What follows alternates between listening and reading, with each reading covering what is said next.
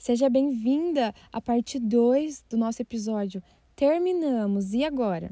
Bom, no último episódio eu abordei alguns pontos e eu quero continuar da onde paramos. Então vamos a partir do décimo ponto: bloquear ou não bloquear. Bom, eu sou a favor do seu bem-estar em primeiríssimo lugar. Eu não acho que bloquear alguém é, para evitar o sofrimento, seu sofrimento, seja uma atitude moral. Eu não acho que isso te fará menos bondosa, menos gentil. Não. Talvez seja até necessário por um tempo. Por quê? Porque assim você evitará pesquisar, é, encontrar novas informações dessa pessoa. Eu não acho saudável uma pessoa que sai por aí bloqueando todas as outras sem motivo, sem necessidade. Mas um término deixa a gente muito fragilizada, muito sensível. Então, quanto menos você souber sobre essa pessoa, melhor será para você nesse momento. Eu desejo que você se blinde de novas informações. Décimo primeiro ponto. Ocupe sua mente. Quanto mais vazia sua mente estiver, quanto mais vazia sua mente ficar, é mais tempo você passará lembrando do seu término, se remoendo por dentro, completamente perdida nos pensamentos, nos sentimentos. Então ocupe sua mente. Esteja próxima de pessoas. Evite muita solidão agora. Esse não é um momento para você ficar muito tempo sozinha. Leia um livro, veja séries, filmes, eu não sei, mas faça o que você gosta de fazer. E acima de tudo, se aproxime ainda mais de Deus. Se aproxime ainda mais do amor que cura todas as feridas. Décimo segundo ponto.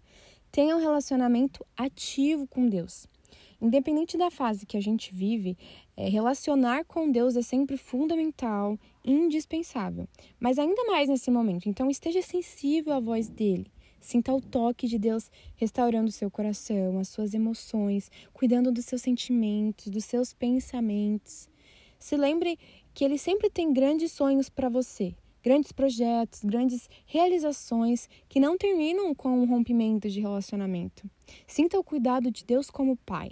Sinta-se filha nesse momento. Permita que o seu pai cuide de você. Décimo terceiro ponto. Restabeleça sua autoestima.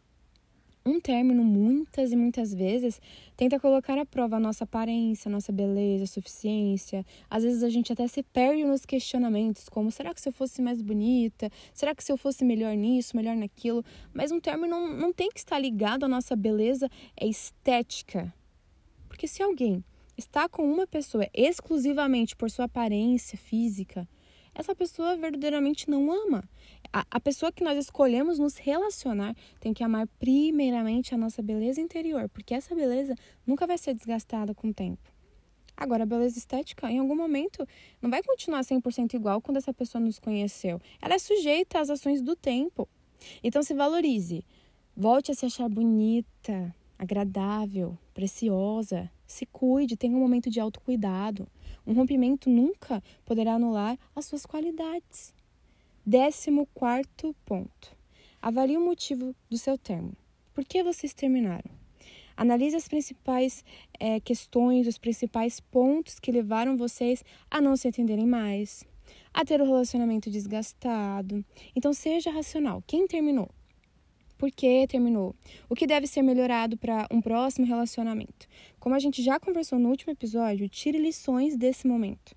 Tenha essas lições como trampolim para te levarem ainda mais alto, para que você tenha ainda mais segurança a respeito do que deseja, almeja, espera e sonha encontrar numa pessoa. E sonha em encontrar em você mesma. Por fim, eu desejo que você acredite que essa fase vai passar essa tristeza vai embora. Deus sempre tem um recomeço pronto para nós. Eu não posso afirmar que a vida de Deus é 100% constituída por acertos, de acertos, não. Mas ela é 100%, 100% feita de recomeços. Deus sempre tem um recomeço esperando a nossa vida. Então não é o fim dos seus sonhos, dos seus planos. Talvez seja só uma pausa. Tenha paciência, é um processo, é uma fase e vai passar. Acredite que você ainda vai olhar para trás e ver o quanto cresceu, o tanto que amadureceu. E eu espero você no próximo episódio, num próximo tema. Um beijo e até lá!